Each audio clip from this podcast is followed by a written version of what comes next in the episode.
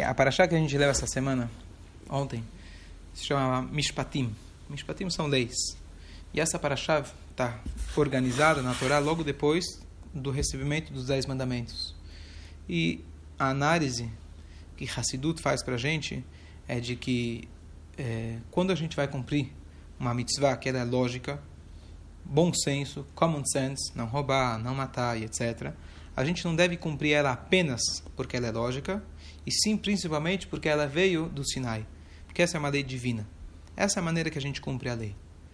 E o que eu queria mostrar interessante é que mesmo as leis que são aparentemente lógicas, básicas e morais, e qualquer civilização normal concordaria com elas, mas o nível de moralidade que a Torá espera da gente é uma coisa fora do comum.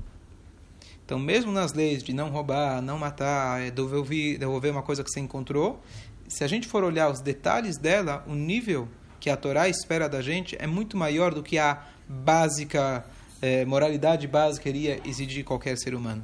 Então, eu queria fazer um estudo rapidamente, a gente vai passar por algumas mitzvot que estão descritas na Paraxá, que aparentemente são óbvias, mas se a gente for ver os detalhes de como a mitzvah, como a Torá espera da gente, você vai realmente perceber que elas são do Sinai.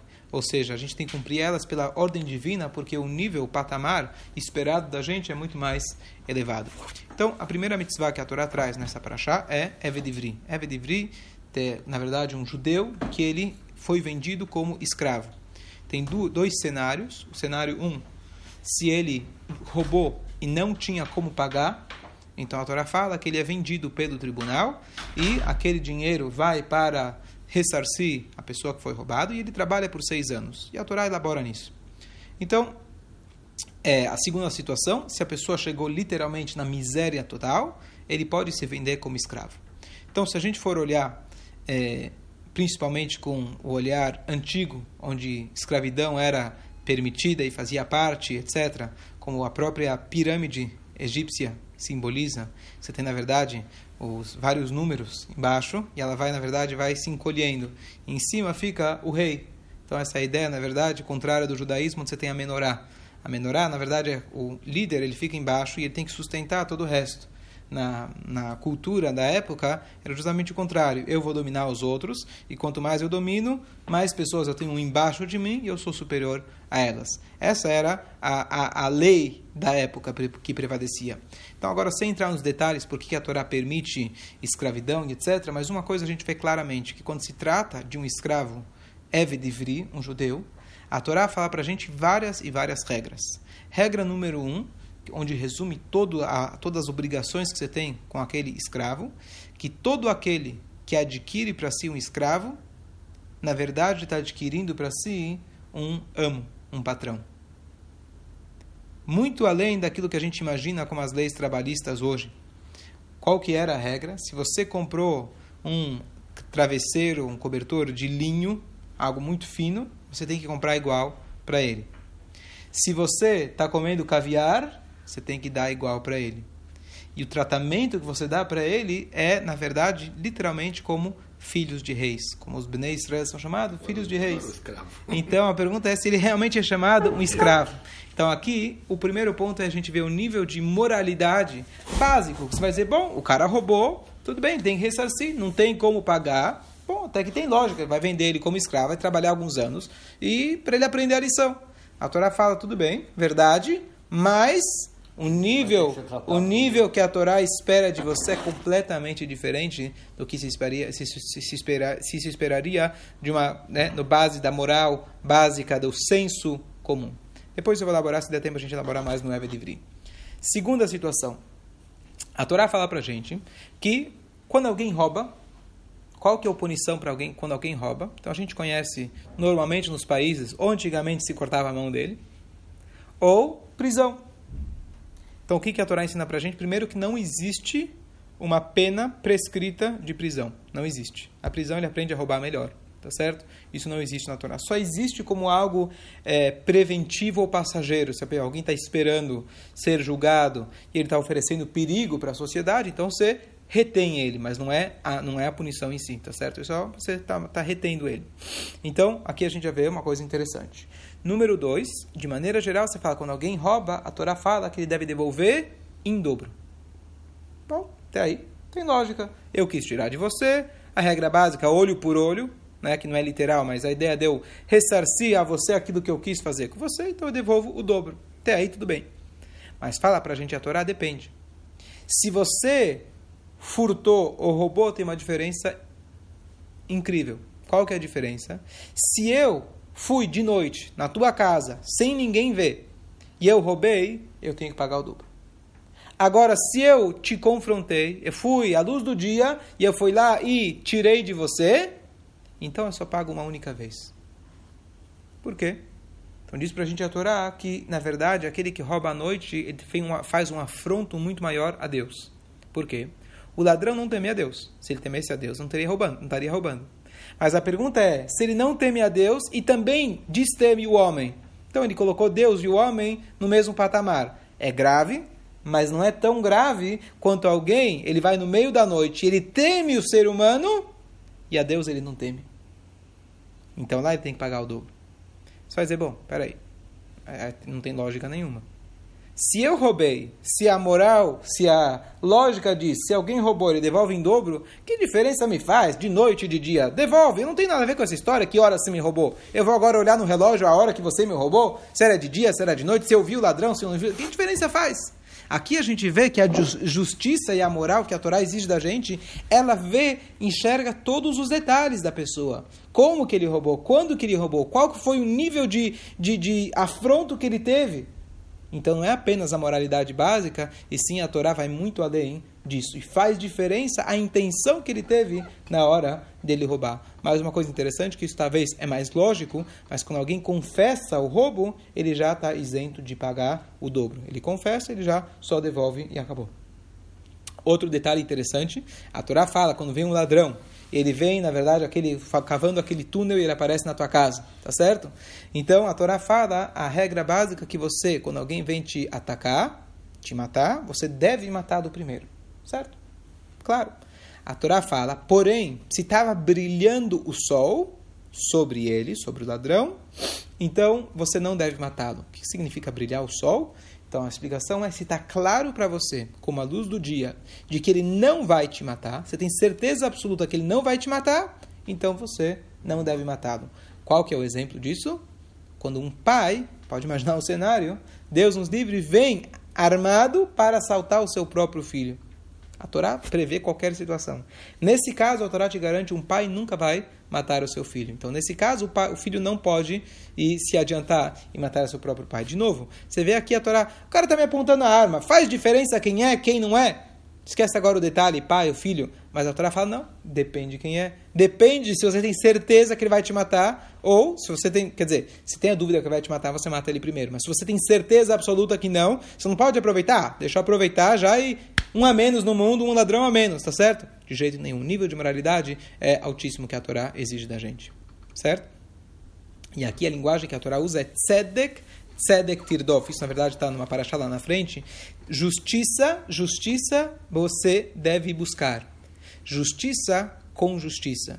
Às vezes você chega na justiça onde os fins se, é, se, é, justificam os meios. A Torá não tem essa visão. A Torá fala, você vai chegar nos fins através de meios que são justos. Por isso a Torá fala duas vezes, busque a justiça através da justiça. Agora, se a Torá exige da gente que eu vou tentar olhar o que, que a pessoa estava pensando, eu tenho que olhar o cenário completo. Que ser humano é capaz de fazer essa, essa, é, essa identificação do que, que ele estava pensando, se foi de dia, se foi de noite, e olhar o cenário completo? Então, por isso, nós temos aqui mais um detalhe interessante, que o julgamento judaico, ele tem um auxílio e uma intervenção divina. Diz o versículo para a gente no capítulo 82 dos Salmos, é, Elokim nitzav ba'adat kel. Deus ele está de pé quando se tem uma congregação. Todo aquele que faz um julgamento correto, ele se torna um sócio na criação do mundo. Ou seja, quando o tribunal está junto e está com a intenção de fazer com as leis da Torá, Deus ele participa para que aquilo dê certo. Então não é apenas a lógica, não é apenas a lei óbvia, moral, quando você tem um problema, você vai para um tribunal, não. Esse tribunal, se, além deles serem sábios, eles têm que ser exemplos de pessoas. Eles têm que ser pessoas honestas, pessoas humildes perante a lei da Torá. E aí sim, Hashem está presente junto com eles e vai dar uma força para que a decisão deles, de fato, seja a correta e seja a justa. Certo? Dúvidas? Claro. Ok. Depois, nós temos um exemplo da Torá de é, quando alguém ele está andando na rua e ele vê um cara que ele está o burro dele está caído sobre sua carga, tá certo? Estava muito pesado, a carga caiu de cima dele e você tem que ajudar aquela pessoa a recarregar o boi. Imagina, hoje em dia teve uma é, carreta que virou no meio da estrada, ou alguém estourou o pneu, você tem a mitzvah de ajudar aquela pessoa. Diz para a gente a Torá, a linguagem, se você ver o burro do seu inimigo, você tem que ajudar ele. Bom, até aí Tá, entendi. A Torá exige que mesmo o inimigo eu tenho que ajudar, não posso fazer distinção.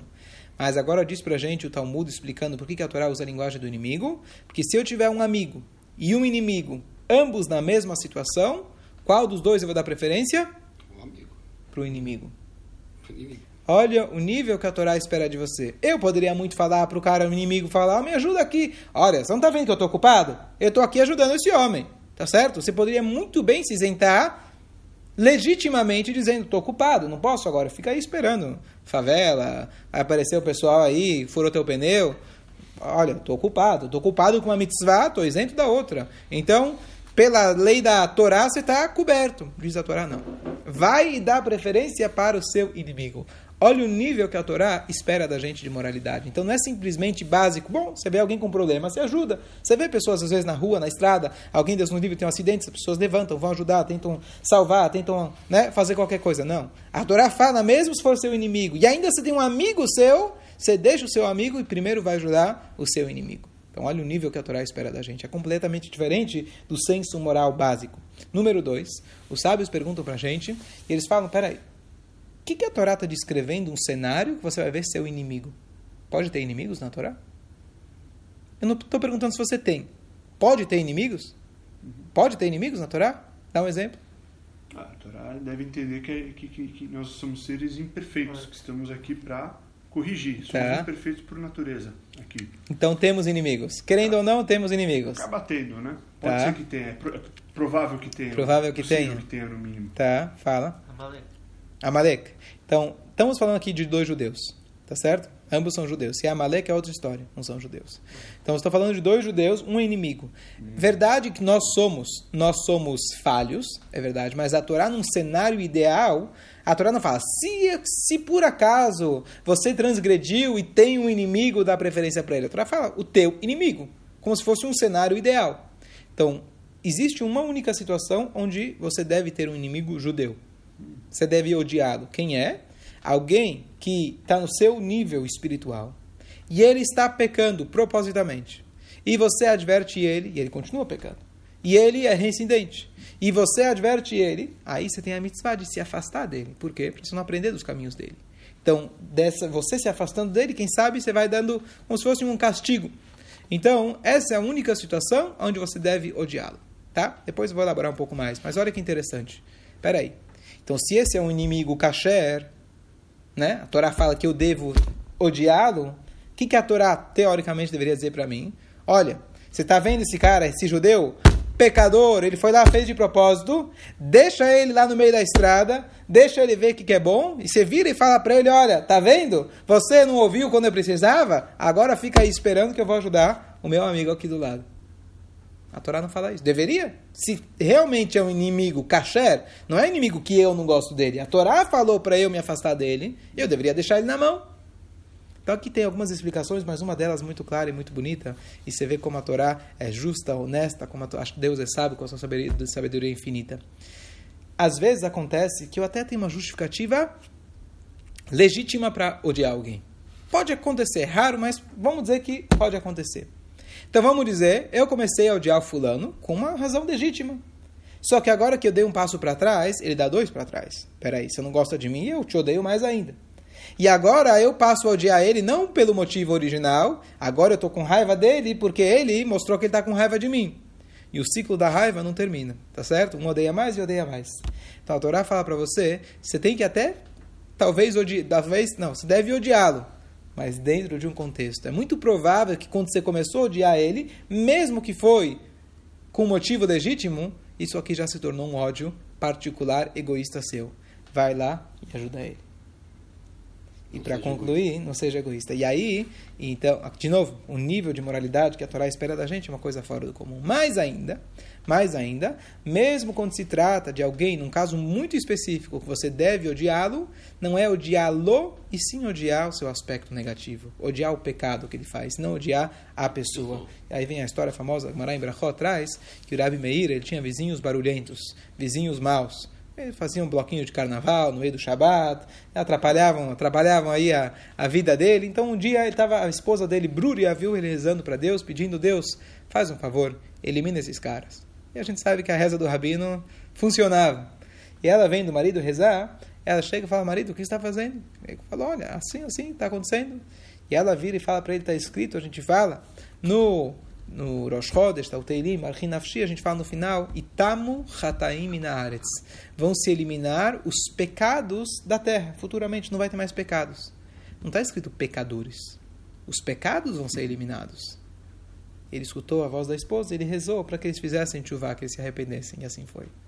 Então, mesmo no caso extremamente específico, vai que realmente tem essa situação, não é que você odeia a própria pessoa, você odeia o aspecto negativo dele. Agora, o aspecto, tá as coisas erradas que ele está fazendo. Agora, ao mesmo tempo, você deve amá-lo e tentar aproximar ele para, quem sabe, através desse amor infinito que você vai ter por ele, quem sabe assim você vai conseguir aproximá-lo. Ontem o Rabino Malovani contou uma passagem bonita de que uma vez chegou um judeu, aqueles sim chamados ultra-ortodoxos, tinha uma pessoa que lá em Israel ele abria a loja dele em pleno Shabat. E aquele judeu saía da sinagoga, ele ficava bravo. Por que você está abrindo a loja no meio do Shabat? E aquele, e aquele homem, dono da loja, ficava mais nervoso ainda. Esse ciclo da raiva, né? E um belo dia, esse homem, muito religioso, foi falar com o rabino dele e falou: Olha, não estou aguentando, esse cara me incomoda. É pleno Shabat, ele abre a loja, ele é judeu, ele sabe que é Shabat, mora aqui em Israel e ele está fazendo um afronto para a gente. Aí o rabino vira e fala para ele: Olha, você gosta daquele homem? Como que eu vou gostar dele? Imagina, ele, ele abre a loja no Shabat. Aí o rabino virou sabiamente falou para ele: Quem disse que você odeia ele porque ele abre a loja no Shabat? Talvez ele abre a loja no Shabat porque você odeia ele. O homem ficou meio assim, né? Como assim? Ele falou: Então sabe o seguinte: próximo Shabat que você passar na loja dele, dá um abraço nele e fala: Eu te amo. Ah, pera, pera, pera, pera aí, né? Aí não, tá? Exagerou. Vai lá e faz isso. Então, o homem era um homem realmente dedicado e que apesar de toda a dificuldade, ele forçou o abraço. O homem, claro, recusou que abraço é esse, né? Esse cara, então você queria me acabar comigo, agora você está querendo me dar abraço. Mas a história foi amolecendo a cada Shabat, ele foi, ele mesmo, ambos foram, se é o ciclo contrário, né? O ciclo do amor foi melhorando, melhorando, e ele conclui a história dizendo que seis meses depois o homem fechou a loja dele no Shabat.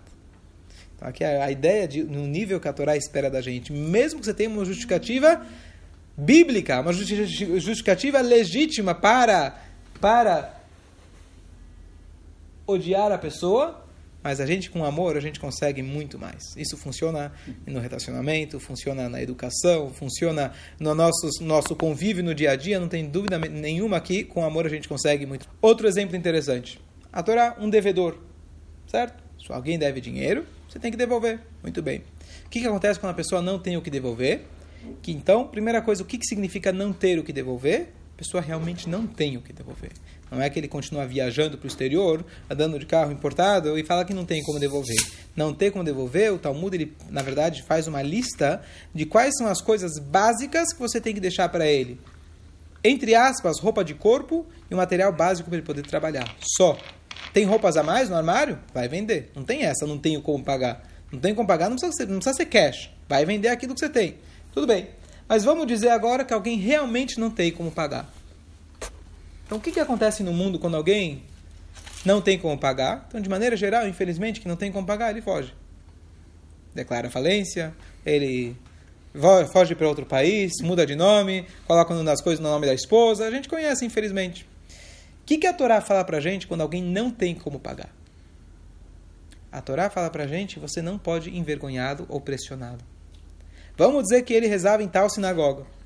E agora decidiu, você decidiu, sabe o quê? Eu vou rezar naquela sinagoga de vez em quando, só para ele lembrar que eu existo, né? Uma pressãozinha, não vou nem falar nada, mas só para ele não esquecer de mim. Amanhã depois vai negar, falar que não existe, eu vou lembrar ele.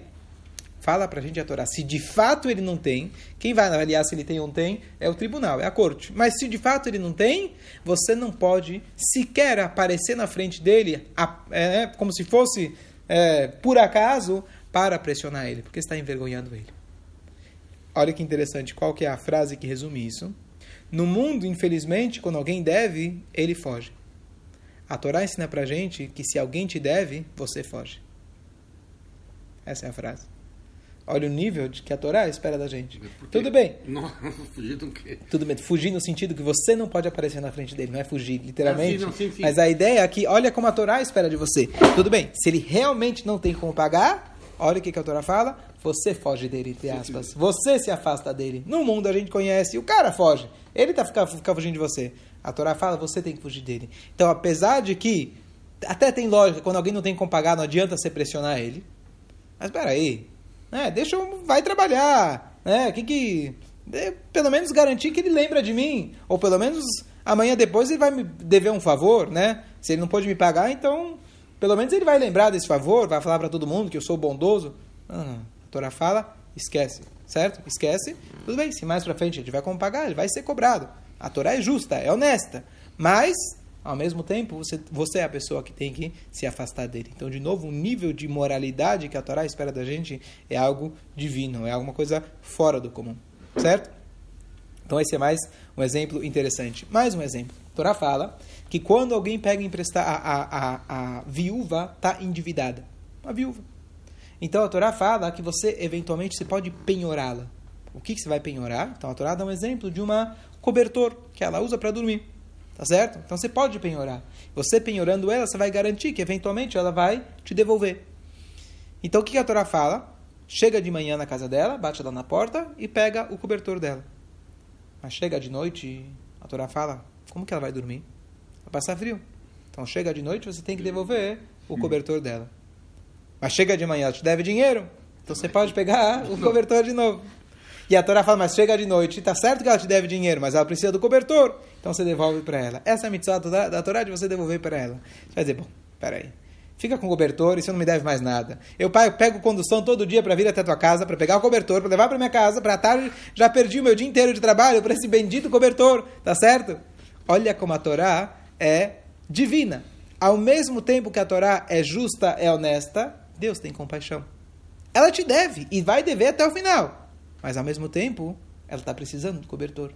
Então, aqui, além do conceito, além da, da ideia do caso literal específico, que um cenário raro, digamos, mas olha como a Torá enxerga as coisas. Uma dívida, você deve, mas fica distante daquela pessoa. O cara deve, eu não vou anular aquela dívida. Ele deve, mas você não pode envergonhado por isso. Olha a linha é, é, equilibrada que você tem entre a honestidade e a compaixão. Mais um exemplo. A Torá fala pra gente, nessa paraxá, que o juiz, tá certo? Ele não pode ser uma pessoa de compaixão. O juiz não pode ser uma pessoa. É, não que ele não pode ser uma pessoa de compaixão, desculpa. Ele não pode dar prioridade, ele não pode favorecer o pobre. A Torá sabe que às vezes a pessoa vai dizer: olha, esse cara é rico, não dá de cá, ele faz coisas feias. Esse judeu aqui precisa de dinheiro. Tudo bem, então se não vai pagar tzedakah de um jeito, vai pagar de outro. Eu vou favorecer ele. A Torá fala que não. Justiça é justiça. Ele precisa dar tzedakah? É outro, outros 500. Depois você resolve de outra forma. Mas não, por isso você pode inverter as leis. Mais um exemplo. A Torá fala pra gente, textualmente a Torá fala, você pode pegar suborno? Claro que não, isso é óbvio, certo? A Torá fala pra gente, loticar, não pegue suborno. A Torá não fala pra gente não dê suborno, não é que é permitido, mas a Torá não fala textualmente. Não dê, a Torá fala não pegue suborno. Então veio uma vez um, um, um, um juiz da Rússia para falar com um grande Rav chamado Rav Soloveitchik, a linhagem de Brisk. E ele falou: Olha, Rabino, as leis de vocês, da Torá, são antiquadas, estão erradas. E as nossas são as certas. Por quê? Porque a tua Torá diz que é proibido pegar suborno. Para a gente, a lei nossa é que é proibido dar e pegar. Não está certo? Falou, está errado. Por quê? ele falou o seguinte: na lei de vocês, se chega alguém que está sendo julgado e ele quer subornar o juiz, o que, que ele faz? Ele chama o juiz no quartinho, combina o cafezinho com ele e fala: olha, daqui não sai. Certo? Está combinado, mas daqui ninguém vai contar para ninguém. Ótimo. Na nossa lei, na nossa lei é proibido pegar, mas textualmente não está escrito que é proibido dar. Então, quando você chega lá no quartinho, chama o juiz lá no canto e fala para ele: olha, vamos acertar? Ele vai morrer de medo. Ele fala: por quê? Porque eu vou estar tá transgredindo. Amanhã depois você sai daqui contando que você me deu. Você não fez nada de errado, mas eu fiz errado. Vai saber, talvez está me testando. Tá certo? Então ele vai ter medo de pegar e a gente está evitando muito mais a situação da pessoa ter shoha. Número um. Número dois, é, é, suborno não é só dinheiro. Suborno pode ser um sorriso. O Talmud conta pra gente que uma vez um juiz, ele era um Cohen, e a pessoa, antigamente, você tinha, na verdade, você tem até hoje a lei de, você dar um, os impostos para o Cohen, para o Levi. Então, o dono da produção, ele pode escolher para quem que ele vai dar. Qual Cohen. Então, já que no dia seguinte ele ia ser julgado por aquele tal juiz, ele chegou até a casa dele e falou, ó, tem aqui um presente legítimo da Torá, eu posso dar para um Cohen. Ele falou, muito obrigado pelo presente, agradeço muito, que a Hashem te abençoe, mas amanhã não vou poder julgar você porque você nunca me trouxe esse presente. Se você me desse sempre e não mudasse sua conduta é uma coisa, mas agora que você trouxe para mim um presente legítimo que cabe a mim, não é um presente fora do comum, eu já não posso mais ser o seu juiz. O nível que a Torá espera de você. Às vezes uma ligação mas, já pode ser chamado suborno. Um exemplo certo? Desse, dessa, dessa situação não tem nada a ver com a Torá. Só para concluir, dois, é, um pensamento em relação ao escravo judeu. É, por que, que a Torá obriga, quando uma pessoa rouba e não tem como pagar, ele ser vendido como escravo? Então, claro, é uma lei divina, como a gente falou, uma lei divina não necessariamente a gente consegue entender, mas tem alguns pontos que dá para a gente entender. Então tem uma explicação muito bonita que diz o seguinte: quem é que vai querer comprar um escravo desses? Ele escravo é judeu. Então, Shacharit min Arvit já está na sinagoga. Shabbat não trabalha feriado judaico, não trabalha. não trabalha. E aí vai, a lista vai aumentando, as obrigações que você tem, etc., já tomam boa parte do seu tempo. Número dois, a Torá fala que quando você compra esse escravo, você além de pagar pelo escravo, você vai ter que sustentar ele no nível máximo, mais alto padrão, igual o seu, e ainda você vai ter que sustentar a esposa dele e os filhos dele. Assim que a Torá fala para ele. Bom, a Torá fala que se ele era casado, você pode dar para ele uma é, escrava, certo? Ele pode se casar com aquela escrava, e a escrava e os filhos, quando ele for embora, ficam para o patrão como escravos. Uma lei um pouco. Por que a Torá permitiria uma coisa dessas? Mas, tudo bem, a Torá fala que essa é a lei. Então, você vai parar e pensar: quem vai querer comprar esse tipo de escravo? Está saindo caro demais, melhor não comprar. Eu posso, se, se existe outra forma de eu ter um trabalhador, não vai ser essa. Então a resposta é que com certeza a pessoa que vai comprar, ele tem apenas um interesse ajudar aquela pessoa. Além disso, peraí, você vai ter na tua casa um cara que ele está sendo acusado, ele foi, foi comprovado que ele é um ladrão. Quem vai querer esse cara dentro de casa? Então a resposta é única.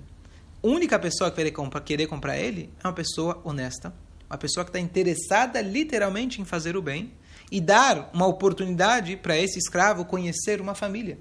Ele vai trazer ele na mesa dele de Shabat, vai conhecer o que é uma família estabelecida. O cara talvez cresceu, vai saber aonde e onde ele cresceu, que moralidade, que, que nível de, de educação que ele teve. Então, esses seis anos que ele vai trabalhar, vai dar para ele uma chance dele conhecer uma família e saber de educar ele.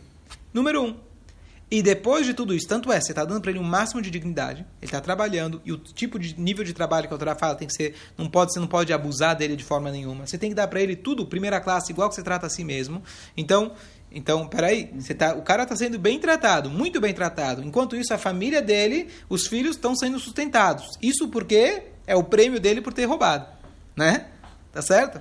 Então, essa é uma oportunidade tremenda para que ele possa mudar. Número um. E número dois, a, Tará, a Gemara traz para gente que tem algumas coisas que a pessoa encontra graça nelas. Ren é a linguagem. Por exemplo, quando alguém casa com uma mulher, a mulher encontra graça nos olhos do marido. Ele sente uma conexão muito forte. Existe uma outra coisa, quando alguém compra uma mercadoria, você também sente uma conexão muito forte com aquilo. Às vezes acontece, alguém foi roubaram o carro dele. Bom, roubaram o carro dele, capará, e depois o seguro Baruch Hashem pagou, tá tudo certo. Pelos próximos 15 anos, toda vez que ele vai ver aquele Monza dele, aquele hum. Opala, passando na rua, ele ficou olhando, será que era esse? Será que era esse? Já acabou, já foi, já te pagaram, já foi embora. A pessoa sente uma conexão muito forte com aquilo que ela adquiriu. A gente vê isso com crianças, principalmente, é meu, é meu, é meu, é meu. Mas adultos é a mesma coisa, tá certo? Meu lugar na sinagoga, eu comprei. Ah, vai uma, uma, cadeira do lado vai mudar alguma coisa? É a mesmo estofado, o mesmo bate ar-condicionado, é o mesmo papo de futebol lá naquele canto, perto do rabino, longe do rabino, políticas, tá certo? Conforme aí os preços da sinagoga, quanto mais longe do rabino dizem que é mais caro, certo? Mais perto, né? Você não pode conversar. Aí você tem a ala de política, a ala de rezar, a ala de conversar, a ala de silêncio, depende aí das. Mas de qualquer jeito, a gente tem um contato muito forte com aquilo que a gente adquire. A gente sente algo que está ligado com a nossa alma. Então o que acontece? Às vezes o ladrão, na hora que ele rouba, sempre a gente tem justificativa. Ah, aquele cara era muito rico, para ele não faz diferença. Pô, eu não tenho, não tenho trabalho, esse governo é uma porcaria, o país que a gente vive não, não permite a gente ser honesto. A gente tem todas as desculpas do mundo para justificar que aquilo que você fez não foi tão grave, no mínimo não foi tão grave, se é que não foi a coisa mais justa do mundo. Então o que acontece? Você não percebe o que você faz com uma pessoa quando você arranca uma coisa que é dela. A gente não tem noção do que isso significa. E aí, na verdade, o que, que, que a Torá fala pra gente? Agora eu quero que você vai sentir na pele o que, que é perder algo que era teu. Se você se casou com aquela moça e você ficou viveu com ela por seis anos e você teve filhos com ela, o que, que a Torá vai te fazer no final? Você vai ter que voltar para sua casa e deixar ela lá para o amo. É, do, é doloroso? É muito doloroso. Mas a Torá, mas a Torá, de alguma forma, está te dando uma lição para você se corrigir daquilo que mas você aí, fez.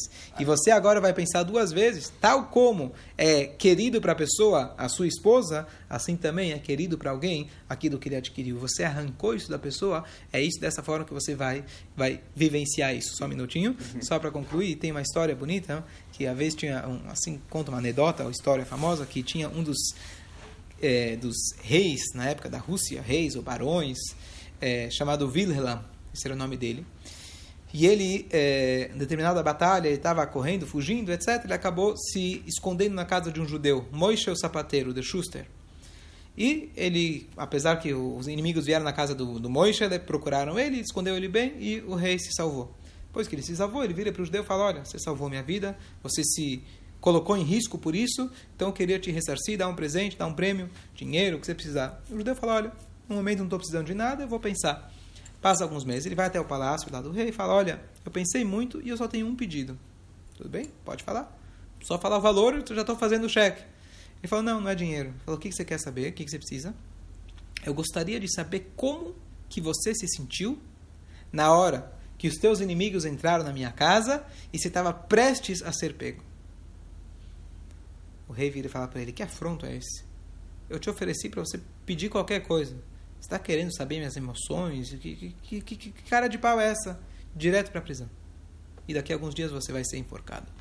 Tá bom? Cara na prisão faz o alchet, se arrepende de tudo que fez, pede para Deus, faz o teilim e chega o grande dia onde ele vai ser enforcado, está indo para a forca uhum. e já sobe na cadeirinha e o rei fala: pode sair. O que aconteceu? Você não queria saber como que eu me senti na hora que eu estava na tua casa? Agora você já sabe como eu me senti. Então, tem coisas na vida que não adianta eu te descrever como que eu senti. Não tem como. Você precisa passar com elas na própria pele para você entender. Né? Tem aquela história de um rabino que ele foi pedir tzedakah para uma yeshiva. E o cara era meio pão duro, o cara tinha muito dinheiro. E aí ele convidou, entra na minha casa. Ele falou, não, não, eu estou com pressa. E aí ele ficou segurando o homem, contando para ele todas as histórias dele, enquanto o dono da casa, que não estava de casaco, porque ele estava dentro da casa dele aquecida, e o rabino estava com um casaco que estava vindo de fora, segurando o homem lá fora. E segurou, segurou, segurou. Depois de meia hora, bom, tá bom, o que, que você quer? Faz para ele o cheque. Mas, rabino, por que, que você me fez ficar aqui fora? Vem, não, entrava na minha casa. Eu gostaria, queria que você sentisse na pele como que os meus jovens na yeshiva, eles se sentem quando não tem dinheiro para poder aquecer a yeshiva. Tá certo? É diferente, o valor do cheque mudou bastante quando você sente na pele. Então, às vezes, o que acontece é a gente precisa sentir na pele aquilo que. Então, essa é uma das explicações, com certeza a ideia do escravo vai muito além disso, mas essa é uma das explicações para ele sentir na pele aquilo que ele fez com o outro Yodi. Último caso, e de novo a gente vai só concluir como que a moralidade da Torá é suprema. A Torá fala para a gente duas proibições: não se vingue e não guarde rancor. Então, o que significa isso? Lotikom e lotitor Então, exemplo que o Talmud traz, um dia fulano chega para o ciclano, chega para o vizinho e fala, me empresta o teu machado. Ele fala, não. No dia seguinte, o outro precisa do machado, ele fala, olha, você não me emprestou ontem, não empresto para você. Então, isso é nekama, vingança. A outra situação é quando no dia seguinte ele vai pedir o machado, ele fala: Olha, tá aqui o machado, não sou igual a você, eu empresto. Então a Torá proíbe você fazer isso. Por quê? Porque você ainda guardou no coração. Então aqui tem um exemplo interessante. Por que a Torá destacou em duas mitzvot separadas, duas proibições separadas? A Torá podia falar: olha, não guarde no coração. Se eu não guardo no coração, então, claro que eu não vou devolver para você aquilo que você fez para mim. Na verdade, aqui explicam aos sábios que aqui são dois níveis muito diferentes de como você deve tratar uma outra pessoa. Então ele dá um exemplo interessante que é o seguinte: contam que Napoleão se encontra uma determinada batalha, que ele estava no meio da batalha, ele estava frio e no meio da noite ele acordou e estava com muita sede. Então ele começou a se debater, falar: olha, eis aqui o homem mais forte do mundo, certo? Querendo conquistar o mundo. Eu vou me deixar dobrar por um copo de água? Vou sair da cama por esse copo de água? Não vou sair. Então eu vou ficar com a sede. Mas ele pensou, não, mas talvez eu estou aqui, não estou querendo levantar, não é porque eu estou dominando minha sede, é porque está frio da fora e eu não estou com vontade de levantar. Então o que, que ele fez? Ele levantou da cama, foi até o bebedor, encheu o copo de água, jogou e jogou a água fora. Até aí, ele ganhou duas batalhas. Ele levantou e não tomou água. Mas ele perdeu a terceira batalha. Ele contou a história para todo mundo. Tá certo? Então, às vezes na vida a gente é muito bom de ganhar a primeira batalha, mas a segunda a gente perde. Então conta que uma vez tinha um, chegou um homem para o Rabino falando, olha Rabino, tem uma pessoa aqui na sinagoga que ele é um tzadik. Sabe aqueles tzadikim ocultos, tem 36? Ele é um tzadik. Aí ele começa a descrever, estuda tanta Torá e faz isso, faz aquilo, ajuda as pessoas. O Rabino vira e fala, olha, mas se ele é daqueles tzadikim ocultos, como você está sabendo de tudo isso? Aí ele falou que tem tzadikim ocultos que fazem questão que a gente saiba. tá certo? Às vezes a gente é muito bom de dados da cá. Eu ainda sou bom de dados da cá e não colocar minha placa, mas eu faço questão que de um jeito ou de outro todo mundo saiba que eu não coloquei a placa. Então, o que acontece? Às vezes a gente é muito bom de, na primeira rodada, o Yitzhak deixa a gente passar, mas ele te espera na esquina. Tá certo? Então, o que acontece? Aqui vem a Torá e fala, não é simplesmente que você não pode devolver para o outro. Não devolver para o outro o nível básico e ética moral. Todo mundo entende. Você fez comigo, eu não vou fazer com você. Mas vou dar um comentáriozinho no final, né? Vou dar uma pisadinha para você, se, se, pelo menos da próxima vez você aprende. Eu estou fazendo por você, tanto é que eu estou te emprestando. Eu só quero que você se lembre. O que, que fala a Torá? Não guarde no coração nada. Mas peraí, ele não me emprestou e possivelmente amanhã de novo eu precisar dele, ele não vai me emprestar. A Torá fala, não guarde no coração. Mas qual é a lógica? De novo, aqui a gente vê o nível que a Torá espera da gente é um nível muito além do nível básico comum de ética, moral e etc. Aqui para concluir, a mesma coisa, às vezes o cara fala, ele vai senta para comer o jantar e, por exemplo, a, a sopa está muito salgada. Ele fala, sabe o que? Eu vou tomar sopa, não vou falar nada. Vou falar nada. Toma sopa, tará, tará, pronto. Só que na hora de dormir a esposa pergunta, e aí como estava o jantar? Olha, a sopa próxima vez põe um pouquinho menos de sal perdeu a guerra. Você perdeu a batalha contra o Yetzirará. Você conseguiu comer a sopa, você ficou calado na hora, mas depois você deixa um comentário só para só para garantir. Só para garantir. Então, às vezes é muito fácil a gente ganhar a primeira batalha, mas a gente tem que saber que com Yetzirará você tem que ir até o final. E o nível então que a Torá espera da gente, vamos só lembrar, o escravo não é realmente o escravo que a gente conhece, é um nível tão alto que a Torá espera da gente. Se vingar, não pode nem se vingar, nem lembrar. Você, o cara não tem dinheiro para pagar, você foge dele. Ah, a, a mulher, a viúva te deve, você tem que cada dia ir lá, lembrar ela, mas você devolve para ela conforme a necessidade. Então não é simplesmente mishpatim, leis básicas, e sim como começa a Torá, vê ele a mishpatim. E essas são as leis, ligando com a, com a paraxá anterior com o Sinai. As leis básicas e, ética mora, e éticas e morais que a Torá espera do Yehudi é do Sinai. São leis divinas, são leis, um, um nível de expectativa muito maior. E a gente só consegue fazer isso, de fato, como está escrito, porque Deus ele participa do tribunal, Deus ele participa da nossa vida e ele dá para a gente essa força, apesar de ser muito difícil, de eu não guardar no coração, de eu tratar o escravo com nível máximo, né, sabendo que ele é ladrão. A gente tem essa força justamente porque a gente recebeu isso do Sinai. Deus deu para a gente, dentro de nós, uma uma força especial que a gente pode conseguir chegar, apesar de ser difícil, de você dar preferência para o teu inimigo que perdeu, que, que furou o pneu, Nós temos essa força e é isso que a Parashá ensina para a gente, ver ele a Mishpatim.